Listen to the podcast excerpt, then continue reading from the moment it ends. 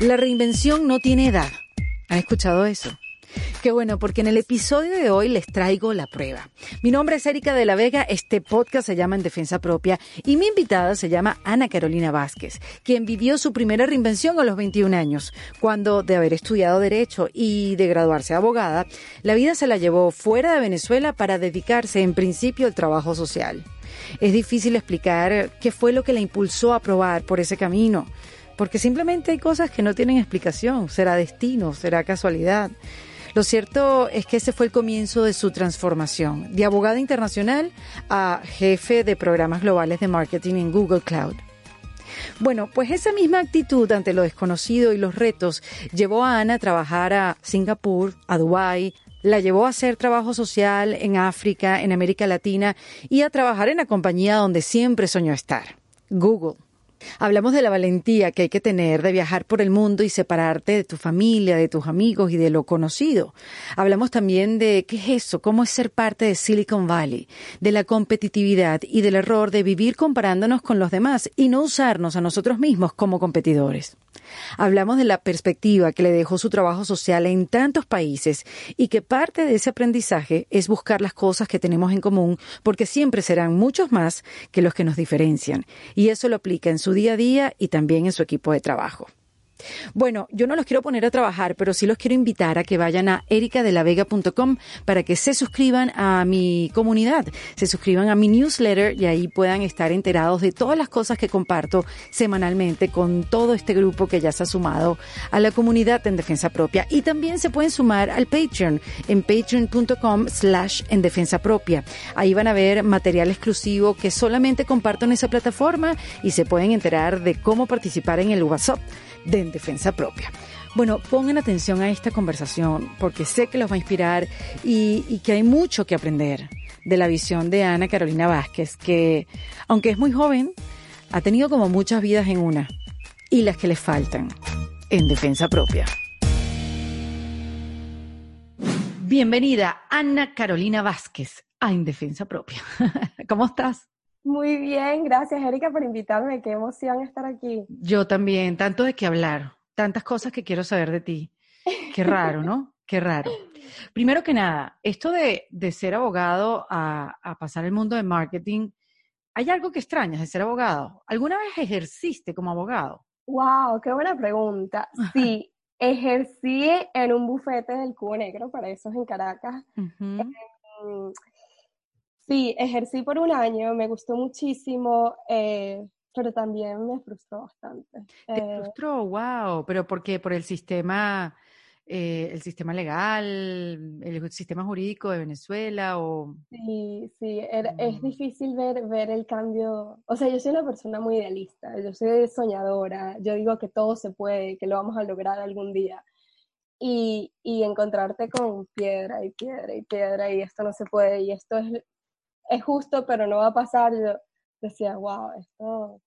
¿Cómo lidiar con eso, no? Sí, es justo, pero no va a pasar. E, o sea, imagínate esa frase, es, horrible, pero una persona que, yo mira, yo me gradué muy joven, me gradué a los 21 años, 22 años. ¿Por qué? ¿Por qué esa carrera? Porque, justamente porque decías, bueno, yo no sé si esto va a cambiar, si el, el, gobierno todo va a cambiar, o sea que yo mejor estudio repito para tener mi título en la mano. Ah, ok, ok, ya entiendo. Y me gradué muy joven y yo decía, eh, y me veía muy joven y, decía, wow, esto es difícil, no sé cómo cambiarlo. Entonces creo que, que eso del principio de mi carrera fue como, como algo que me, que me, que me choqueó y es, es gracioso porque a mí siempre me ha gustado muchísimo el mundo internacional, siempre me ha gustado muchísimo viajar. Y cuando yo dije en mi casa que yo iba a estudiar Derecho, todo el mundo me decía, pero es que Derecho, si estudias Derecho no vas a poder viajar, no te vas a ir de Venezuela. Y yo, en mi mente yo sí, claro que sí, más bien hay que llevar todo eso al resto del mundo. y bueno, la terquedad me, me, ayudó definitivamente. Bueno, pero está bien tener ideales a esa edad, a la, a la, edad que fuera que dijiste eso. Este, y pensar que iba a ser una cosa y resulta que la vida te la trajo de otra, porque al final sí viajaste, eh, buscaste la manera para viajar y la vida te, te dio esa oportunidad. Tienes más de 70 países en tus pasaportes, ¿correcto? Sí, sí, sí. En varios pasaportes, porque sabes que los pasaportes venezolanos se acaban rápido. Se acaban rápido y para tener uno nuevo no quiero, no quiero saber. Pero entonces, ¿cómo fue eso? O sea, que ya tú venías de una, digamos, de, de vivir en mini decepciones que de alguna manera te hizo mirar hacia otro lado, pues como una relación de pareja, ¿sabes? Como que aquí yo estoy un poco decepcionada, empiezo a mirar por otro lado. ¿Y, ¿Y qué fue lo que te llamó la atención? ¿Qué hiciste? Mira, me llama mucho la atención que digas eso de, de, de, una relación de pareja, porque yo siento que la relación de, de, uno con el país de uno es muy relación de pareja, es esa pasión, pero de repente te da rabia, pero de repente, bueno, yo voy a seguir aquí porque sí, entonces me da risa que... Pero que mira qué curioso que tú lo ves así y yo lo veo como una relación con la mamá también. Ajá, y eso explica... Bueno, porque la patria es como tu mamá, o sea, la patria es como que el lugar de donde es verdad. No sé, yo la, yo la siento así, cada quien. Y es como, sí, o sea, como yo he dicho que cuando yo me fui a Venezuela me sentí un poco huérfana, entonces por eso lo, lo ligo con, con lo de mamá. Pero también, también como pareja, también como lo sientas, o sea, además tú eres muy joven. Quizás ya he vivido otras cosas. Por favor. Sí, yo lo veo mucho como la relación de pareja porque, porque también, muy parecido, cuando yo me fui a Venezuela me sentí totalmente sola, o sea, es como que, bueno, ahora no hay nadie que esté a tu par o no hay país que esté a tu par, ahora es, es tu oportunidad de, de, de, ser tú misma o de no ser tú misma o de reinventarte, ¿no? ¿Y cómo y, fue esa reinvención? Porque fue definitivamente ese primer viaje que hiciste, esa ciudad que elegiste donde vivir, fue el comienzo de tu reinvención. Sí. Y teniendo apenas, ¿cuántos años? Tenía 23 años. 23 años, es increíble porque el proceso de reinvención no es que ay, uno, lo, uno lo vive cuando tiene 50 años, 60, 40, es que se vive a cualquier edad. A cualquier edad y constantemente. O sea, yo uh -huh. siento que uno, cada vez que aprende, cada vez que ves una roca, eh, terminas como que, ok, me voy a reinventar. Y yo siento que yo venía de una cápsula espectacular, muy protegida, muy de mi mamá, de mi familia. Y me acuerdo, bueno, llegó a mi primer país en el que estuve, eh, fue Costa Rica, mi salario era muy bajito comparado con, con el nivel de vida de Costa Rica, que, que es bastante costoso. Sí. Y, Pero ¿por qué Costa Rica? O sea, ¿qué te hizo voltear a ver? ¿Qué fue lo que te llamó la atención de ese? ¿Qué fuiste a hacer? Bueno, yo estaba, yo, bueno, estaba trabajando como abogada, me acaba de graduar, eh, bueno, imagínate el orgullo familiar de que ya eres abogada de esta república, uh -huh. y yo estaba en una organización de estudiantes, y en esa organización de estudiantes tienen como capítulos por cada país, ¿no? Y uh -huh. yo era como la presidenta de, de AIC, que es el nombre de esa organización, en Venezuela. Mi trabajo era representar a Venezuela en un ambiente internacional. Me tocó ir a varios países y básicamente yo tenía que formalizar un voto y todo eso dependiendo de la postura de Venezuela en, en, este, en esa organización, ¿no? Uh -huh. y, y, en esa organización conozco una chica de Costa Rica y ella me dijo, mira, me encantaría tener a alguien como tú haciendo ventas. Nunca me había hecho ventas, no sé por qué, qué atrevida. haciendo ventas y vender la organización a organizaciones internacionales y me encantaría que vinieras para manejar Costa Rica y Panamá pero yo venía de ser presidenta y ella me estaba eh, pidiendo ser vicepresidenta. Entonces era como, en la organización era como un paso para atrás. Okay. Y eso es algo que yo a veces digo que también mucho con la reinvención, a veces uno tiene que dar un pasito para atrás para coger impulso y, y echarse para arriba, ¿no? Eso sí. para mí fue mi pasito de acuerdo, para atrás. totalmente, sí. Y bueno, llegué a esta organización y como te digo, como es una ONG, el salario era muy bajito, eh, estaba mucho atado a las universidades, entonces yo iba a la universidad eh, me acuerdo contando moneditas y que esta semana podemos comer frijoles, va a ser lo máximo.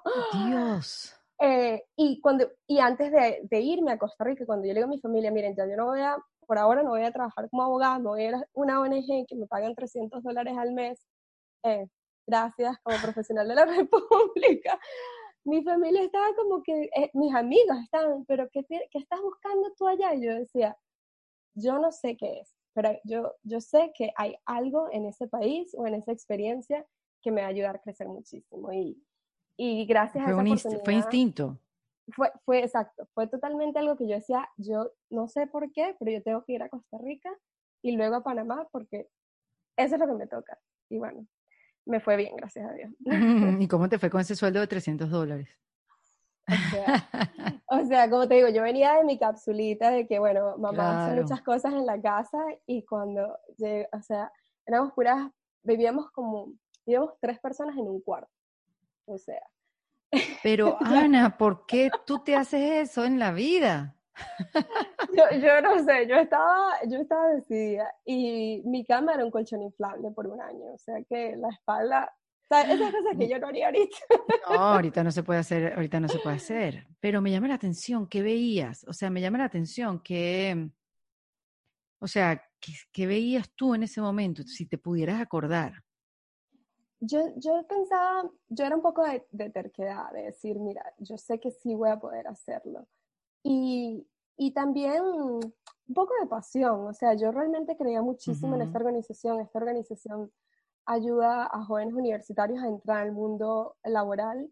Y yo decía esto, y, y a entrar al mundo laboral internacional, o sea, digamos, tú te gradúas de una carrera en Venezuela o en Colombia o en cualquier parte y la organización te encuentra pasantía en Turquía, en Singapur, en China, en muchísimos lugares. Entonces, yo decía, eh, esto vale la pena. O sea, yo creo que cuando uno echa ese pasito para atrás que, del que hablamos, uno lo puede hacer cuando sabes que vale la pena y cuando crees en eso y cuando de verdad crees en la misión de eso. Absolutamente.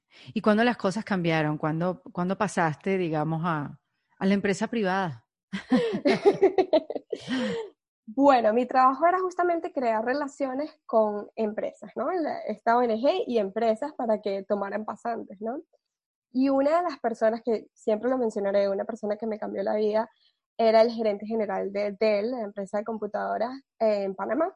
Y yo, él, él, era patrocinador porque él también perteneció a la empresa, a la ONG en algún momento. Y él me dijo, yo le dije, hey, ¿me, ¿me, escribirías una carta de recomendación porque estoy buscando trabajo? Y me acuerdo que en ese momento ya yo estaba aplicando a Google. Y dije, wow, qué sueño vivir en Google, eh, trabajar en Google. Ah, ¿En serio? Así, porque, bueno, voy a aplicar ya de una vez. Sí, sí, yo ya estaba y que, por favor, tengo...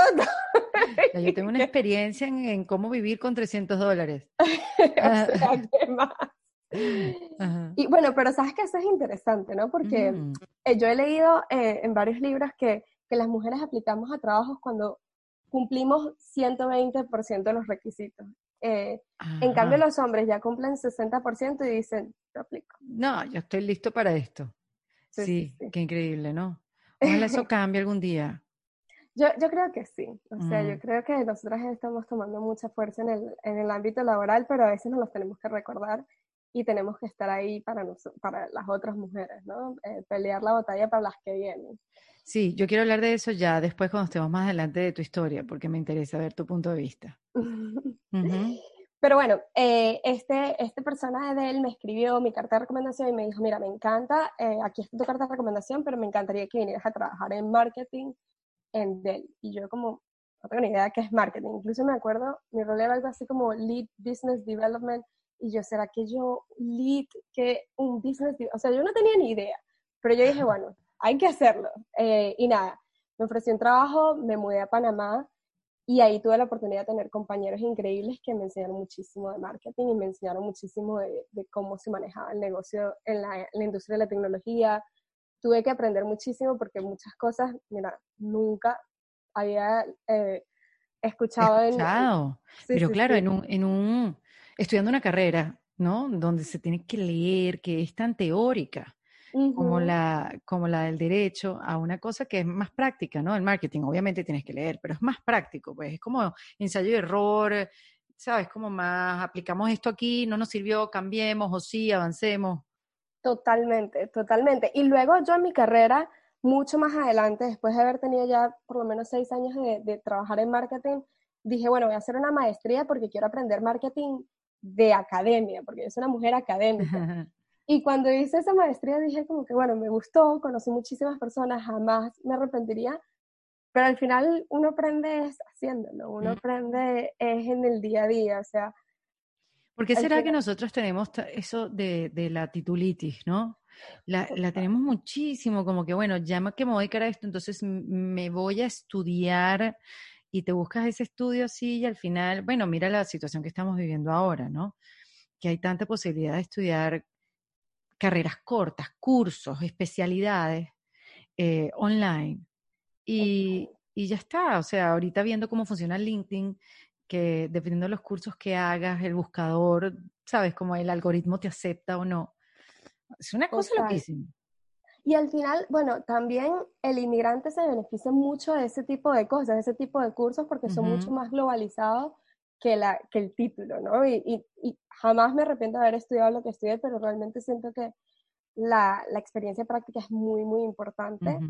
Y a veces vale la pena simplemente decir, hey, yo hago un voluntariado, yo eh, levantar la mano, ¿no? Decir, yo apoyo y así uno aprende, ¿no? No significa, no tienes que tener un trabajo en Google para aprender, a veces simplemente, mira, ves a una ONG que necesita ayuda, ves a alguien que está creando una campaña en Instagram, mira, yo te ayudo. Y esa es la mejor forma de aprender, ¿no? Mira qué chévere. Sí, se han dado como bien, muchas alianzas, ¿no? Yo te, doy, yo te doy esto a cambio de esto y nos potenciamos ambos, ¿no? Total. Y bueno, no sé si te ha pasado, pero yo tengo muchísimas amigas y amigos que han creado algo durante esta pandemia o una o vender dulces o un podcast o o sea, es impresionante. Un bootcamp.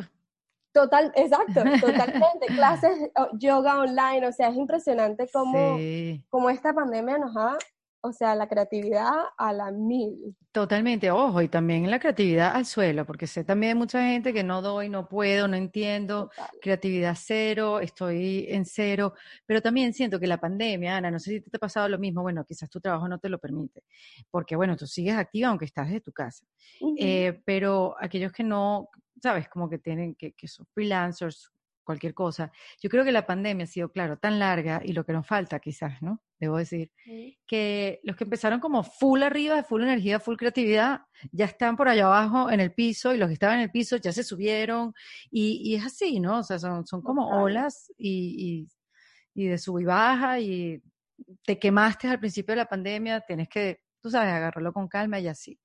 Yo, yo creo que lo importante es no tener ay, no compararse, no compararse, que dejarse de eso.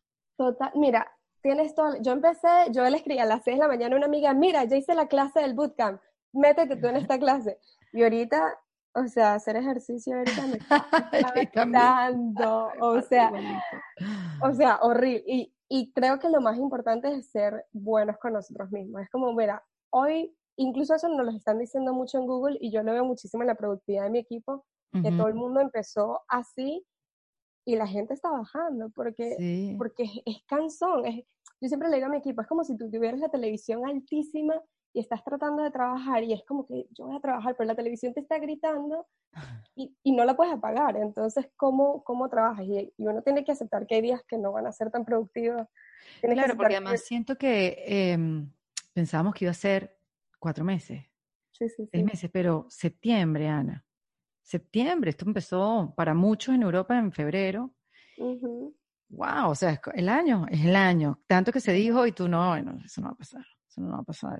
Mira, yo tenía una lista con todos mis amigos con los que hablaba en esos días y con gente del trabajo y que ¿cuándo crees tú que se acaba? Era una apuesta. ¿Cuándo crees tú que se acaba? Yo en ese momento dije junio y dije, soy una exagerada. Y una amiga dijo octubre y dije, qué loca es, o sea, esta mujer se fue. Y ahorita nosotros nos dijeron que nos vamos a quedar trabajando desde casa hasta agosto del año que viene. Y no significa que sepamos nada, que se, o sea, que, que haya algún tipo, simplemente es como que, bueno, eh, la empresa nos quiere dar cierta estabilidad para que tengas por lo menos un año de, planear. De sí, que te puedas planificar durante el... Wow, sí, claro, al principio como que, ¿qué? Y después es que no, bueno, tienes toda la razón. Porque bueno, eh, yo te iba a decir, tú que eres joven, que, que debes tener tu pareja, igual también las familias, o sea, si, si los niños también están en homeschooling, hay un gentío que mira, sabes que mm, nos vamos a ir de aquí y nos vamos a concentrar y nos vamos a ir a este sitio, o sea, te puedes planificar, o sea, muy, me imagino que te ha funcionado, ¿no? Saber que no vuelves a la oficina hasta agosto del año que viene. Por lo menos ya tienes algo en la cabeza, ya tienes una fecha, que creo que es algo siempre importante para por ejemplo, cuando yo estoy pasando por una situación difícil en el trabajo o en mi vida, siempre digo, bueno, lo voy a aguantar hasta octubre. Y eso me permite decir, bueno, eso apaga la parte de mi cerebro que está pensando 800 horas al día. Claro. Y permite avanzar, ¿no? Pero a veces es, es, difícil, si, no, si tienes esa incertidumbre, entonces estás pensando todo el tiempo en eso, ¿no?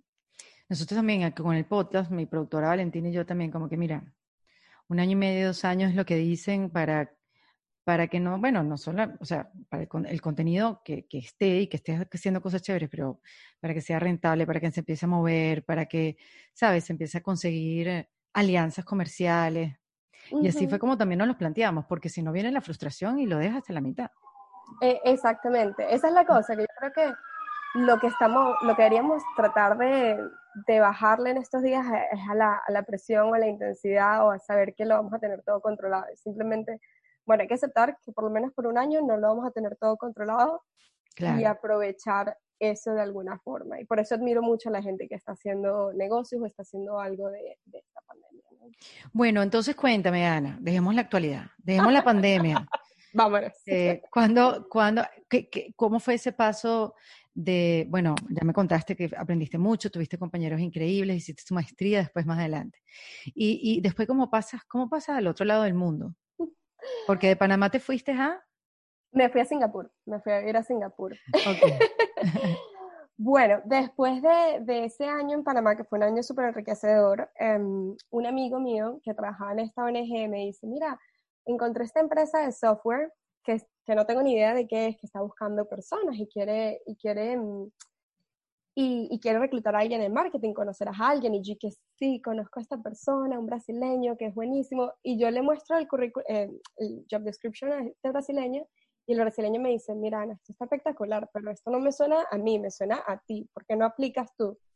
Y en ese momento mi inglés era malísimo, Erika. A mí, cada vez que yo tenía que hablar inglés, se me iba la voz, eh, o sea, perdía la voz, o sea, el cuerpo se me pasaba una noche sin dormir y que Dios mío, esta mañana tengo una reunión con Jamaica. Ay, qué angustia. Sí, sí, o sea, yo decía, y nada, eh, pero dije, bueno, vamos a tratar. Y, y mandé mi currículum y, y, era, y nada, no sé cómo lo hice, creo que lo hice porque en las entrevistas todas eran como a las 3 de la mañana, entonces yo creo que yo estaba medio dormida y el inglés sale mejor cuando no lo piensas Cuando no estás pendiente, qué risa. O sea, no, en ningún momento lo pensaste, dijiste, más bien al contrario, Singapur, suena cool. Eh, sí lo, o sea, yo nunca había ido a Asia, nunca había estado en Asia, entonces para mí era como que, wow. Y el cargo era la mitad en Singapur y la mitad en Australia, y mi sueño siempre había sido estar en Australia, entonces dije, bueno, lo voy a hacer por Australia. Pero ya cuando estaba más avanzada en el proceso, me escribieron y que mira, ya la, la, eh, la aplicación que era Singapur-Australia, ya conseguimos a alguien, eh, que luego esa persona se convirtió en mi pareja, pero es otro No, mentira, qué rica. El, el mundo es muy loco. Y, y, pero todavía tenemos un cargo que es un año en Singapur. Eh, ¿Te, te eh, considerarías quedarte un año en Singapur? Y yo, claro que sí, y colgué y te lo juro que Google, Singapur. está de Venezuela. Aeropuerto. Te lo juro, o sea, muy ignorante en ese momento, pero bueno, eh, ellos estaban considerando solamente una persona de Asia, eh, o sea, que so solamente querían a alguien que fuera dentro de, del sureste asiático porque conocía más el mercado, pero a la persona que luego se convirtió en mi jefe le gustó mucho mi currículum y me dijo, bueno, eh, vamos a, a intentarlo, una latina manejando mercados emergentes en Asia, ¿por qué no? Qué y, lo que era. Incluso hace poquito lo vi a mi ex jefe de ese momento y me dijo, Ana, tú eres el mayor riesgo profesional que yo he tomado. O sea, traerme una chama de Panamá, o sea, que estaba viendo en Panamá a Singapur, pero fue alto riesgo, alto reward. O sea, que, que Qué chévere, Ana. ¿Y, ¿Y, qué tal la adaptación? País, gente, idioma. Bueno, idioma me no habla inglés.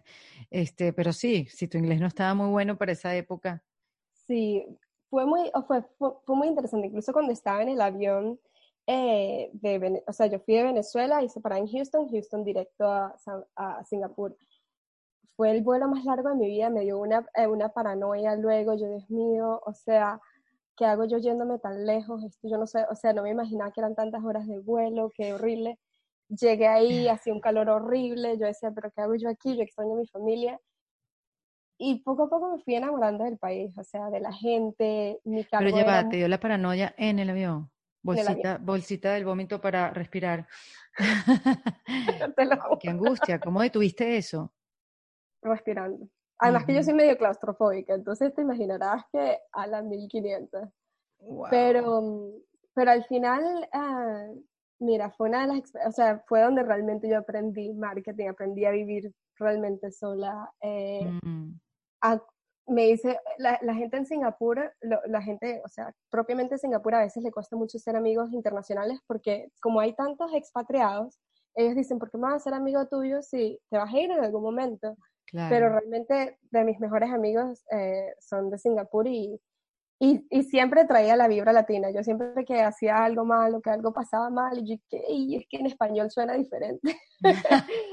siempre trataba como de traer eso, o por ejemplo me acuerdo que yo, a veces abrazaba a la gente y la gente se quedó y que me está tocando. ¡Qué locura! Sí, cosas que son tan distintas a las que nosotros vivimos. Como por ejemplo, ellos te dan la tarjeta así, o sea, tú, por lo general uno da tarjetas de presentación, pero aquí es como todo un protocolo, o sea, de verdad que me, me encantó, aprendí muchísimo. La gente me paraba en el metro para preguntarme qué era, porque ellos tienen ciertos, o sea, tienen muchos asiáticos, muchos eh, eh, hindú y cuando me veían a mí me decían, pero ¿qué eres? yo, soy Ana. ¿Y, y, que, y pensaba que, eran, que eras de dónde? Por lo general cuando preguntaba de dónde crees que soy, me decían de India. Eh, claro, sí, porque tienes rasgos también que pudieran confundirse, ¿no? Sí, sí, sí, sí. sí. Mm. Y sí, pero muy interesante. ¿Y entendían y sabían dónde quedaba Venezuela? Ni idea. Al final, mis compañeras de trabajo, eh, Incluso una vez una persona, un amigo muy cercano mío de Australia me escribió, hey, acabo de conocer a una colombiana, le dije que tengo una amiga venezolana y le dijo, y dijo algo de Chávez, ¿qué es eso? Un postre. Y yo dije, Sí, bueno, exacto, un postre envenenado. Exactamente. o sea que ni siquiera, ni siquiera el no. ¿Y la etapa de tu voluntariado, Ana, cuándo comenzó? Cuando te de África y te la recorriste casi prácticamente. Bueno, después de Singapur, estuve tres años en Singapur. Eh, ah, tres años, o sea, por favor. Sí, sí, sí, estuve un largo rato eh, manejando mercados emergentes que me tocaba manejar Tailandia, Laos, Cambodia, eh, Myanmar, Filipinas, Tailandia. Vendiendo este software. Sí, vendiendo este software que era, es algo súper técnico y ahí a veces me costó muchísimo aprenderlo. Y yo dije, bueno, eh, después de un año voy a irme a África, que siempre ha sido mi sueño de ser voluntariado. Y pasé un año trabajando en tecnología, eh, pasé tres años trabajando en VMware, este año lo pasé ahorrando, o sea, cada extra centavito que se me iba, iba a la cuenta de África y, y ahí fue que me, me, fui a, pasé unos meses en África y unos meses en Latinoamérica para también hacer voluntariado ahí. ¿Y por qué, a ver, para qué, se, qué significa hacer voluntariado? ¿Eso es algo que tú querías hacer o significa algo para tu carrera? Porque también entiendo que se aprende mucho. Sí, yo, yo siempre, hay, o sea, a mí me encanta trabajar con gente, me fascina, siento que es algo que me llena muchísimo y yo siempre había querido trabajar más como el día a día yo tengo como una teoría, que tú puedes tener impacto en las personas de forma horizontal o de forma vertical. Eh, la forma vertical es que impactas y revolucionas totalmente la vida de esa persona, que probablemente son tus amigos más cercanos y todo eso. Y la forma horizontal probablemente es nuestros trabajos, tu podcast, que influencias a muchísimas personas un poquito menos, no tanto como ese impacto. de, profundidad, exacto. Exacto. Entonces yo decía, bueno, yo con mi trabajo he podido impactar muchas cosas, pero quiero llegar a ese impacto más profundo de conocer gente y, y trabajar y por eso fue que, que hice voluntariado y, y, es muy gracioso porque si tú pones a hacer voluntariado en África en Google, eh, te sale paga 5 mil euros y, y haz un voluntariado y tú como... Yo no, o sea, tienes que pagar para ser voluntario. Sí. Mira tú, qué loco.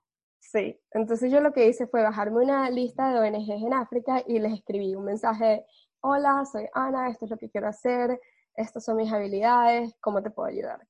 Y varias me respondieron, pero particularmente tres, yo dije, tenían una, una página web malísima, yo dije, esta es la gente que yo puedo ayudar y puedo impactar. Entonces fue con eso que me, que me fui. ¿Y qué hiciste con ¿A dónde fuiste? ¿A qué, a qué país fuiste? ¿Cuál fue el primero?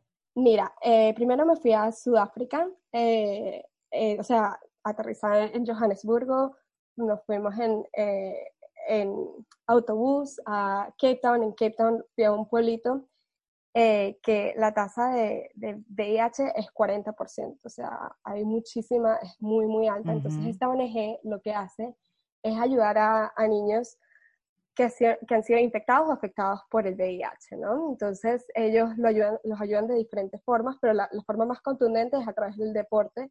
Les enseñan diferentes eh, formas de, crear su equipo de fútbol y estos niños crean su, equipo de fútbol y les enseñan habilidades de liderazgo en el transcurso, porque la idea es empoderarlos, no solamente, ah, vino Ana a enseñarle fútbol, no, la idea es que tú le enseñas a un niño y ese niño crea su grupo y crea su propio eh, grupo. Aplica la metodología que, que les enseñan. Exactamente, y ellos, con ellos también hice mucho voluntariado de mm, ir de casa en casa con las mujeres de, de, la comunidad para contar si las personas están tomando las pastillas en SIDA, si no. Eh, wow, e, Ana, me imagino lo que habrás podido ver, ¿no? Y experimentar. Otro mundo. Otro mundo. O sea, ahí yo me acuerdo que vi un niño de cuatro meses y una persona a punto de morirse en el mismo día, en, mm. visitando las casas, ¿no? Entonces era como, wow, este es el ciclo de la vida totalmente y qué bonito que haya gente que, que, quiera dar su tiempo, como las mujeres de esta comunidad, a realmente enseñar, ¿no? Es muy gratificante, ¿no? No, y los contrastes de este lado del mundo con África y, y sus realidades. Totalmente. Y no, no sabemos lo que tenemos a veces, ¿no? O sea, realmente se, se nos olvidan las cosas bonitas que hay, que hay este lado del mundo. Claro, y de ese, ¿no? También, porque las relaciones son mucho más cercanas, mucho más próximas, eh, súper interesante. Bueno, eso fue uno. Luego me fui en autobús a Namibia, que son 24 horas en autobús. Eh, en Namibia estuve en un pueblito que está a tres horas de a tres horas del supermercado más cercano, o sea que es súper lejano. Y en ese, en Namibia... A tres horas quedaba el supermercado.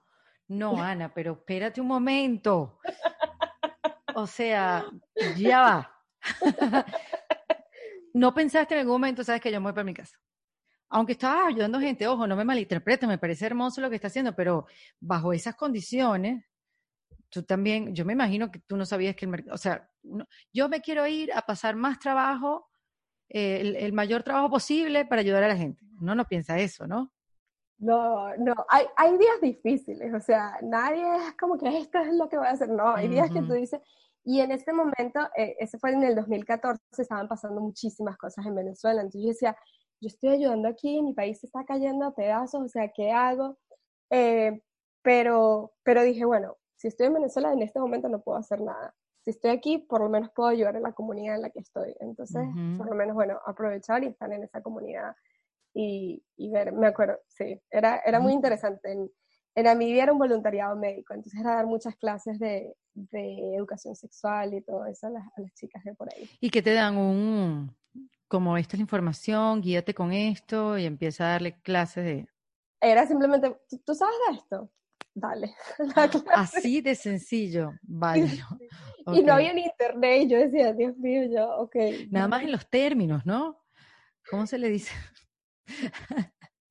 Exactamente, exactamente. O sea, yo iré como, bueno, eh, tú sabes, porque me acuerdo también la, unas muchachas adolescentes una vez vinieron y me dijeron, pero, pero ¿cómo no quedas embarazada si tienes un novio? Y yo como, ok, vamos.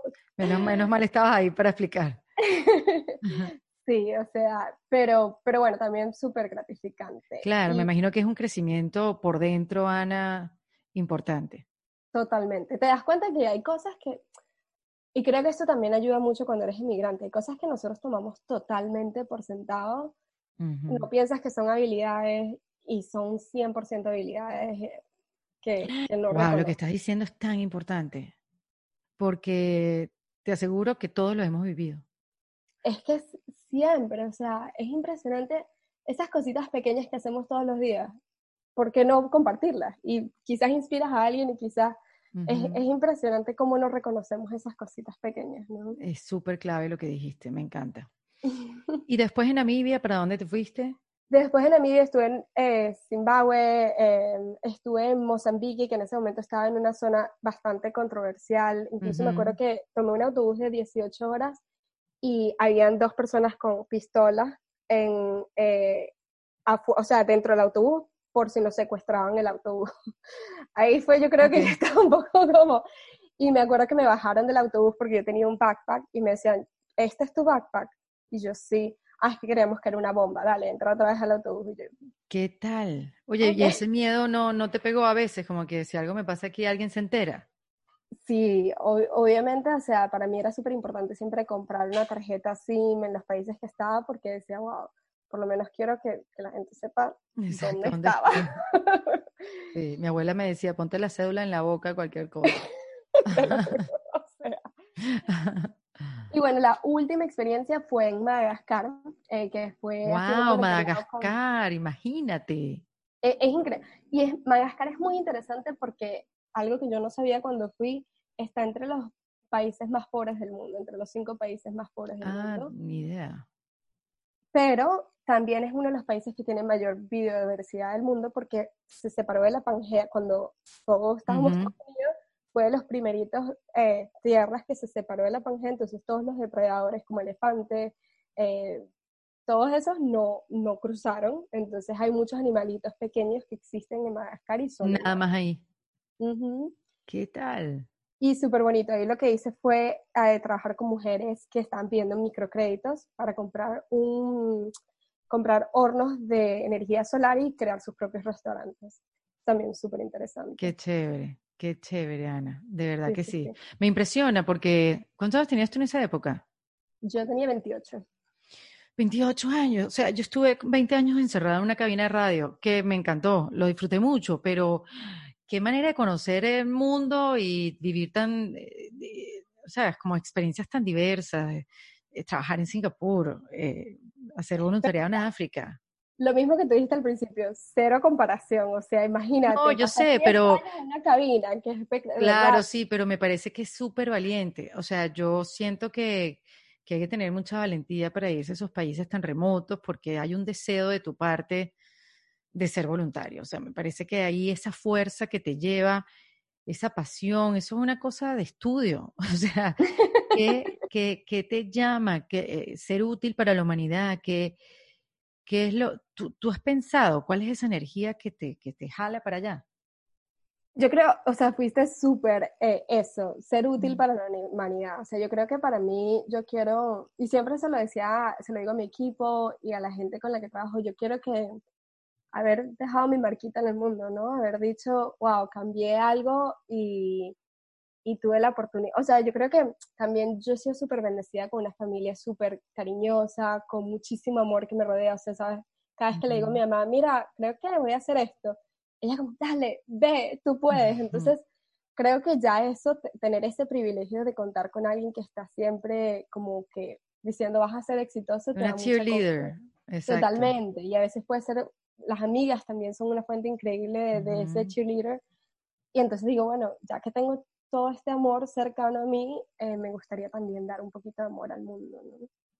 ¿Con qué, te, ¿Con qué viniste? O sea, ¿qué te, qué te dejó, digamos, como un aprendizaje en, conclusión de estas tres experiencias? ¿Qué viste que cambió en ti? ¿Qué viste que entendiste y que se, se, se sedimentó en ti? Yo creo que es pensar que, que al final todos somos iguales. O sea, las necesidades básicas como, como tener relaciones con tu pareja, con, cuando le estaba explicando a estas chicas, eh, al final todos vivimos las mismas experiencias, pero podemos tener diferentes, eh, como estar rodeados de diferentes ambientes, pero al final todos somos iguales. Todos, O sea, yo hubo eh, dos días que me quedé en una comunidad que hablaban cero inglés, no tenía traductor, y, nunca me había conectado tanto con una comunidad como, como me conecté con esa comunidad. Y siento que es porque realmente, o sea, yo soy mujer y entiendo tus problemas como mujer y, y vamos a apoyarnos. Entonces creo que es eso, que al final todos somos exactamente lo mismo y, me encanta, porque además una manera muy fácil de separarnos son las, bueno, son las fronteras, ¿no? Y dice, bueno, las nacionalidades, tú eres allá, tú eres acá, obviamente. Tanto que yo he escuchado eso, como que no, tú eres venezolano, a los mexicanos no les va a gustar, o al revés, o este, y al final, ¿cuál es la diferencia? No importa, no importa tu punto geográfico, al final es eso.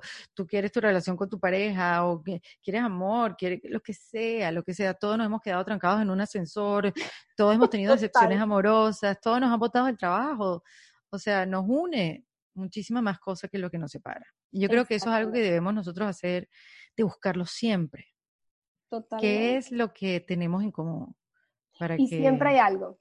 Siempre, aunque sea algo pequeño, siempre hay una experiencia, algo que, que tenemos en común. Y, y, eso te conecta muchísimo. Y eso, ahorita lo que yo hago es simplemente preguntarle a los, mis equipos internacionales, ¿qué quieres tú? Esto es lo que quiero. qué tenemos en común. Punto. Eso, ese es el resumen de mi trabajo actual.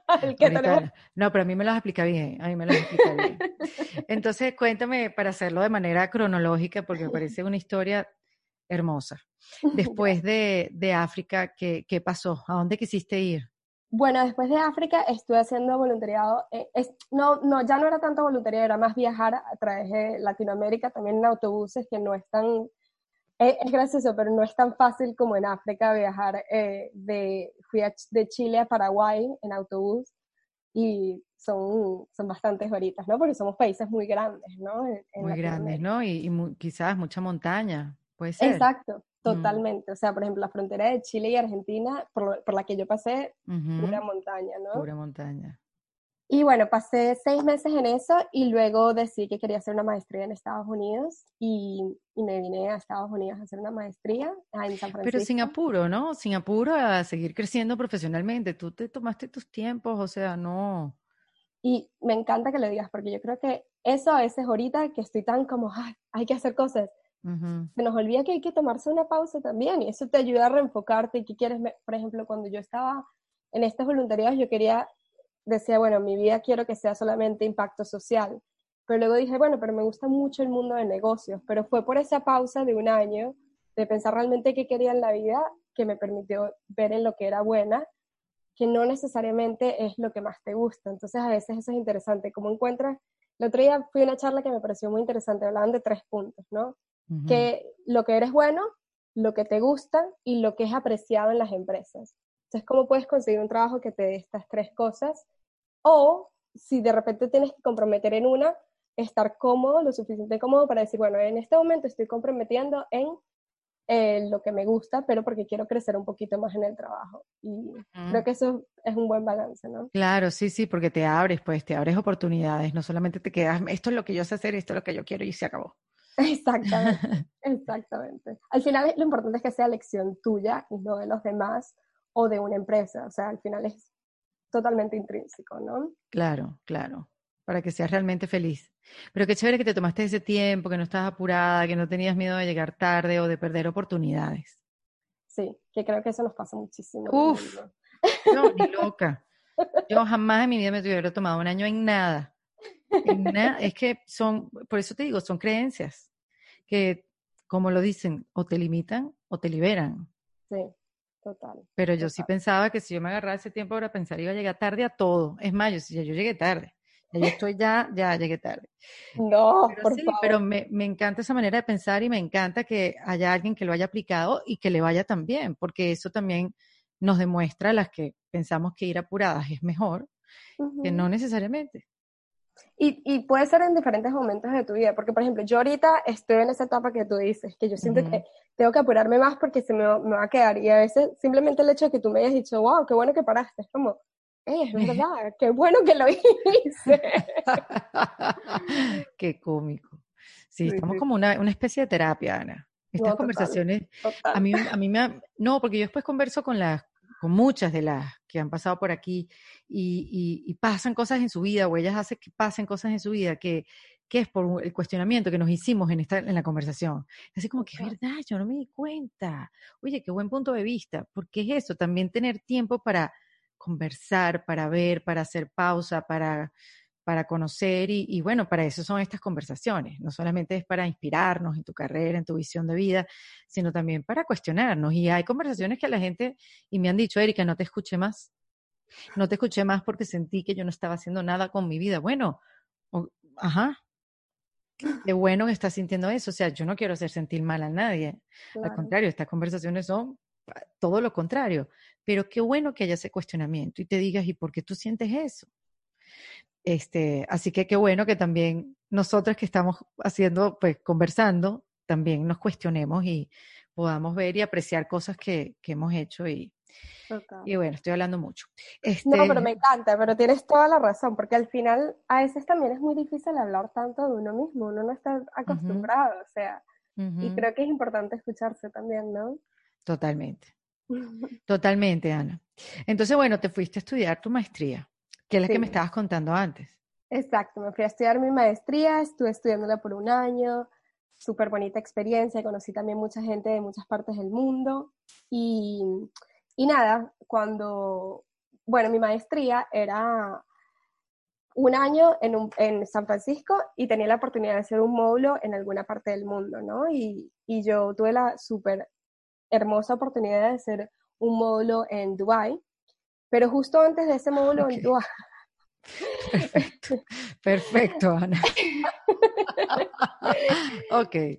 Pero antes de ese módulo en Dubái, ya yo estaba como que, ok, tengo que, me voy a quedar en Estados Unidos, tengo que conseguir trabajo. Y yo puse en Facebook, hola, mi gente linda, estoy buscando trabajo, estas son mis habilidades, vean mi LinkedIn.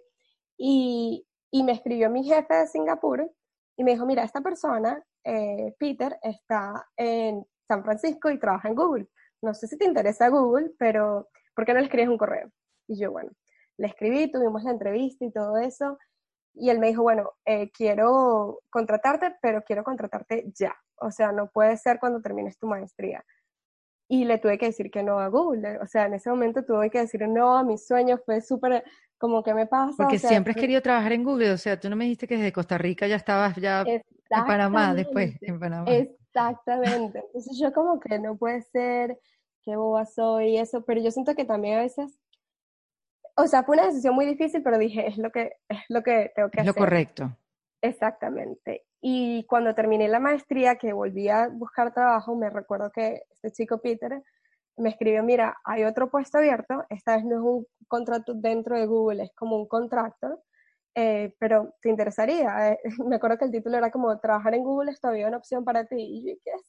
No, déjame pensarlo. Y nada, eh, sí, eh, tuve la oportunidad, eh, tuve un contrato de seis meses. O sea, te fuiste de Dubái y te fuiste a San Francisco. Exacto.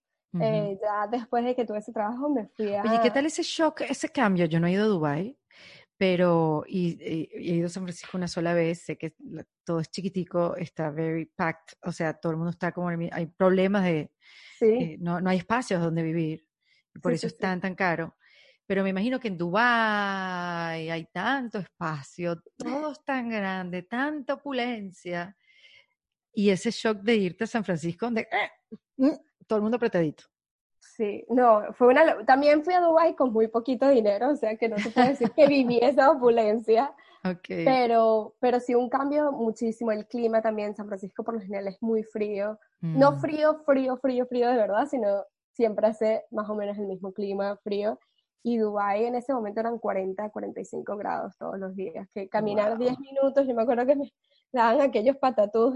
Sí, seguro, una deshidratación grave. Total, total. Eh, o sea que bastante, sí, un cambio cultural impresionante. Bueno, pero igual San Francisco un poco más pegado a lo que ya tú estabas acostumbrada a, a vivir. total, total. Pero bueno, sí, ese fue, y luego tuve la super oportunidad de también tener muy, buena, muy, buen equipo en Google que, que, bueno, estuve seis meses como contractor solamente y ya luego tuve la oportunidad de contratar y, y otra vez, eh, o sea, ese cargo como contractor realmente era un paso para atrás para mí, pero lo mismo, hay veces que echar un mm. poquitito para atrás y, y, eso nos ayuda. Para poder entrar. ¿Y, ¿y cuánto cuántos años llevas ya en Google? Tengo casi cinco años. ¡Wow! Sí, sí, sí. Qué bien, son duraderos esos, esos espacios en Google.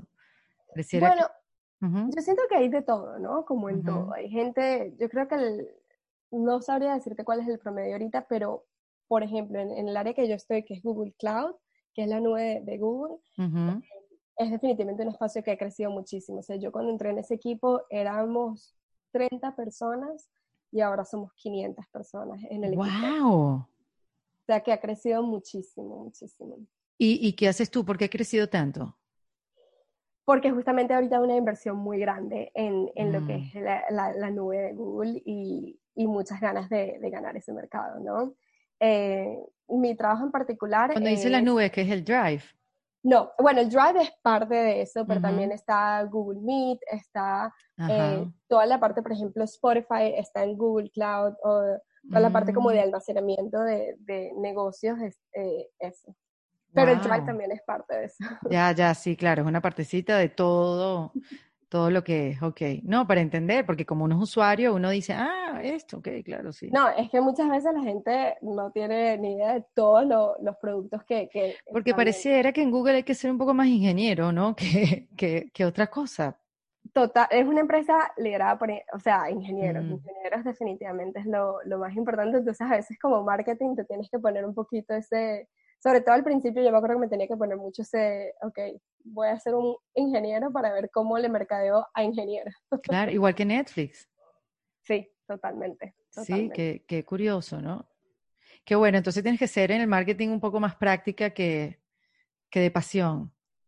Total. Bueno, también es pasión, porque justamente mi trabajo es em, desarrollar relaciones con, con con CIOs, que son los Chief Information, eh, Chief Information Officers, que son las personas que hacen la decisión de compra de tecnología eh, globalmente, ¿no? Entonces me toca hacerle una campaña de mercadeo a una persona tanto que está basada en Singapur como a una que está basada en México. Entonces em, todavía puedo usar el día a día de esa, ese, ese mosquito de viajes y que Exacto.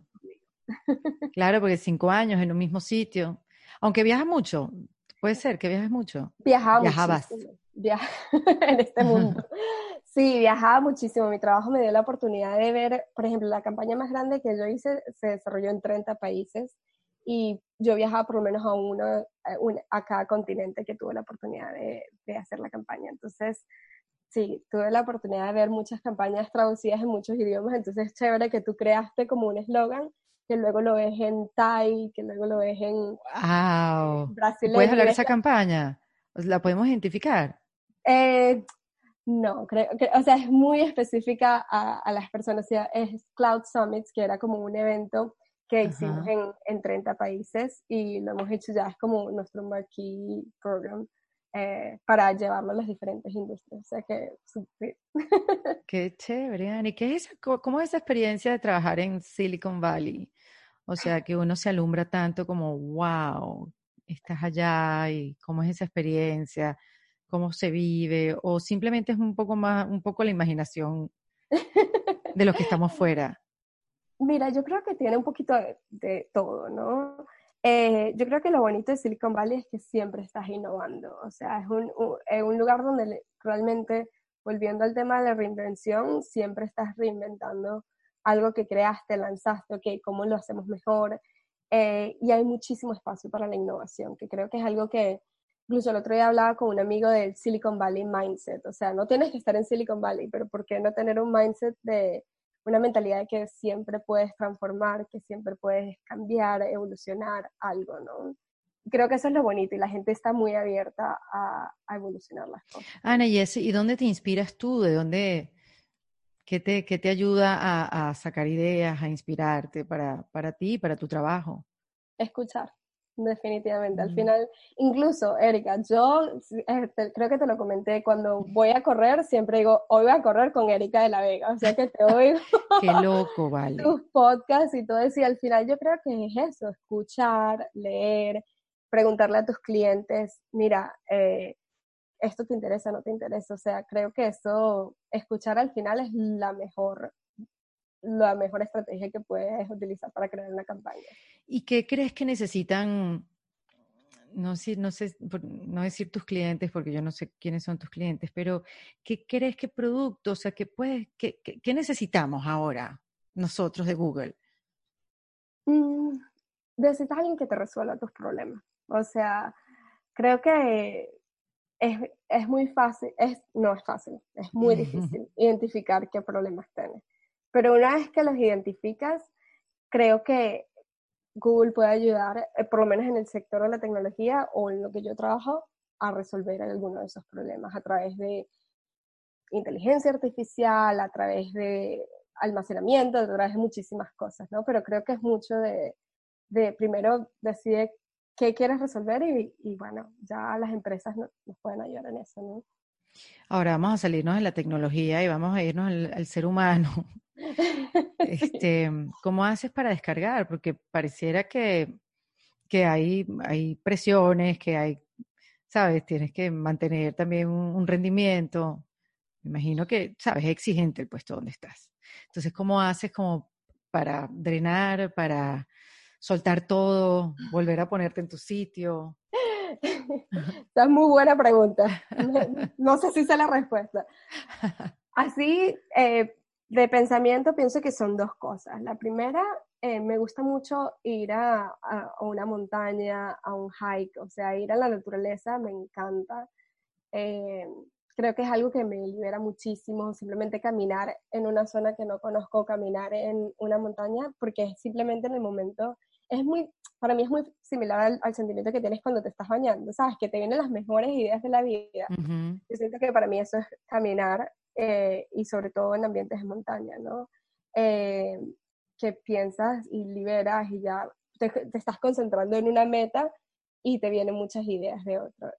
Y la segunda es eh, hablar con mis amigas. Yo creo que hay algo increíblemente poderoso entre la amistad de las mujeres eh, que, que, que, se debería valorar más y que, y que es impresionante cómo una amiga puede ser una cheerleader, eh, estar ahí en los momentos difíciles y, y eso a mí me lleva muchísimo, simplemente hablar y, chequear con mis amigas que están en muchísimas partes del mundo. Eso es lo que te iba a decir, me imagino que no están cerca. Para nada, para nada. Eh, pero lo mm. bueno es que siempre hay una en alguna, en alguna diferencia horaria despierta. o sea que... Oye, y esto, y esto del burned out, de agarrar las cosas y la vida con calma, porque sí, sí he visto a mujeres de tu edad que ya está, listo, I'm done, este, me salgo, de la, me salgo de la vida corporativa, no precisamente porque se casaron y tuvieron hijos, que esa es otra cosa, son ese, tipo de decisiones y ese concepto de, de, la escalera rota, ¿no? Donde tú, el siguiente peldaño como que no, no quieres subirlo, pues no, no puedes, no, no te da el chance, no, la vida te cambió. La vida te cambió, ¿no? En tu vida profesional no la puedes seguir como pensabas que la, que la habías soñado, pero, pero pues pensándolo de, de, de, la otra manera, ¿no? Esa, esa decisión como que estoy demasiado quemada, este, quiero hacer mis propias cosas o quiero irme voluntariado. Mira que tú te has ido. Eso no te ha pasado, lo has sabido llevar. Por eso te pregunta, ¿cómo drenas? Porque sé que eso existe y si no lo atiendes, pues se va acumulando en cualquier eh, trabajo. Es muy fuerte. Y, y, y, me encanta que esta pregunta venga después de hablar de Silicon Valley, porque esa es la parte fea de Silicon Valley. Es mm. muy fácil, o sea, es un lugar sumamente competitivo, tienes muchísima presión, tienes muchísima gente excelente. O sea, me acuerdo que la primera vez que estuve en un ambiente social en Google, alguien le preguntó a otra persona, eh, ¿eres de Stanford o de Harvard? Y yo dije, Dios mío, ah. o sea, aquí no me queda para O sea, y ese es el tipo de presión que hay que yo dije, bueno, yo, o sea... Qué y, fuerte. Y yo diciéndote, no te compares. No, o sea, aquí el, el, nivel de presión es muy fuerte y yo creo que viene todo al final de ser, ser buena contigo mismo. O sea, al final, si te tienes que tomar un año, si te tienes que tomar, está bien, te puedes tomar una pausa y te lo puedo decir yo, no pasa nada. O sea, yo siempre, mientras mantengas tu espíritu de que quieres hacer algo y tú misma te creas que lo puedes lograr, lo vas a lograr. Pero te lo tienes que creer. Y si estás burnout y si estás metida en tu cabeza todo el tiempo y si no puedes ya innovar porque realmente el trabajo te está matando, significa que probablemente necesitas un, un tiempito y para ti, para ser buena contigo misma, ¿no? Sí, sí. Pero tú te ves tranquila o son ideas mías. Bueno, también soy bien intensa. o sea. Una mujer aclarando que es intensa, me encanta. Ay, no, pero digamos, como que te veo como tranquila, o sea, controla, está bien que seas intensa, entiendo, pero te veo como que piensas antes de actuar. No, no, o, no. Bueno, yo, Sí, sí, sí. Ah, en muchas cosas sí, en otras no tanto, pero, mm. pero también creo que, eh, sobre todo en este, yo creo que si algo nos ha enseñado la pandemia es que tenemos que ser buenos con nosotros mismos. Entonces, si eres intensa y te provoca ser intensa, pues asúmelo y está bien, y tranquila. Es así. ¿Y el éxito para ti qué es, Ana? ¿Qué sería para ti el éxito? Tú que has tenido tantas experiencias laborales en tantos países, que has podido ver tantas cosas. Me gustaría saber tu visión. Qué, bonita pregunta. Yo creo que el éxito es demostrarle al mundo exactamente eso que te dije, que las diferencias que tenemos son muy pocas. O sea, al final es más de las cosas que tenemos en común y creo que podemos lograr más con esas cosas en común. Y para mí, si yo puedo transmitirle ese mensaje a la gente que quiere y a la gente que puede influenciar, eh, eso me haría, me haría sentir bastante exitosa. ¿Qué dice tu familia hoy en día, después de toda esa vuelta que diste por el mundo? Mira, ¿qué dice mi familia? Bueno, ellos los admiro muchísimo porque sé que, sé que es difícil tenerme lejos, sé que es difícil eh, cuando les digo, mira, me voy a, por ejemplo, la semana pasada, el fin de semana estaba en Dead Valley, que es un parque nacional aquí en Estados Unidos, que la temperatura estaba a 45 grados y yo estaba haciendo un hike, ¿no? Entonces, Qué linda, sé, que para mi familia no, no es lo más óptimo, pero ¿qué dicen eh, ellos? Te apoyo. Creo que eso, mi, mi familia nunca me ha dicho no puede. Mis tíos quizás, no, mentira.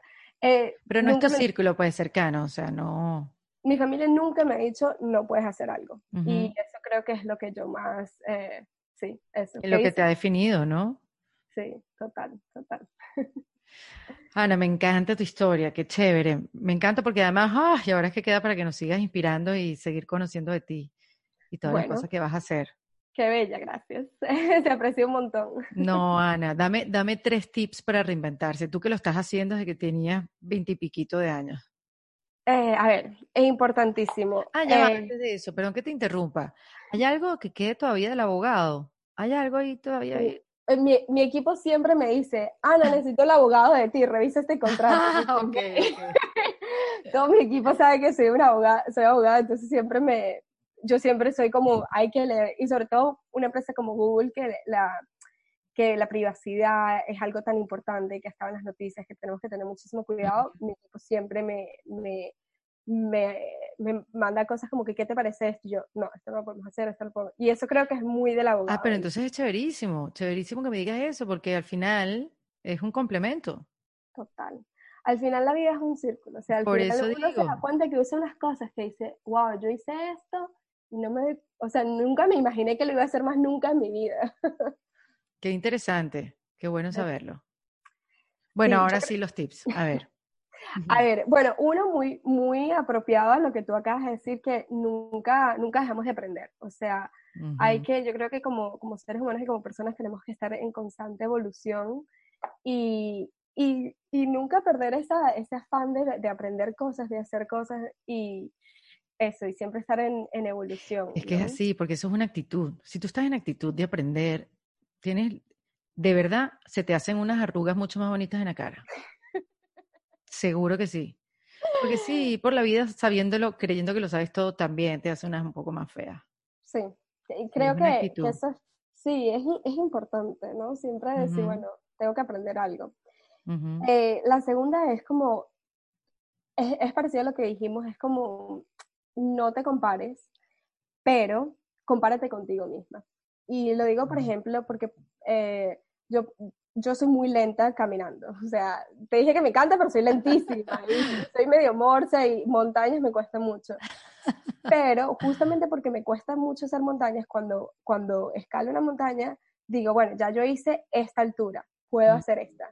Entonces es lo mismo en tu ambiente profesional, ya yo hice esto, puedo hacer lo próximo. Entonces creo que compararte contigo misma en algo que ya has logrado, creo que, que te ayuda mucho a decir, yo puedo un poquito más, yo puedo, es un, un metro más, ¿por qué no? Sí, eres una buena competidora. Me gusta.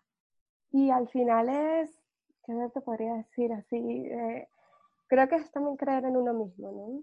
Que uh -huh. es muy parecido al, prin al principio. Eh, es importante que, que lo que dije, que tener esas amigas que sean cheerleaders, pero si uno no es su, su propio cheerleader, es muy poquito lo que te va a hacer lo que te diga la gente. Entonces creo que es creer que, que sí se puede. Aquí Ana Carolina Vázquez estuvo en Defensa Propia. Esto fue en Defensa Propia, producido por Valentina Carmona y editado por Andrés Morantes, con música original de Para Rayos Estudios. Recuerden suscribirse y recomendar el podcast. Yo soy Erika de la Vega y nos escuchamos en un nuevo episodio. Hasta luego.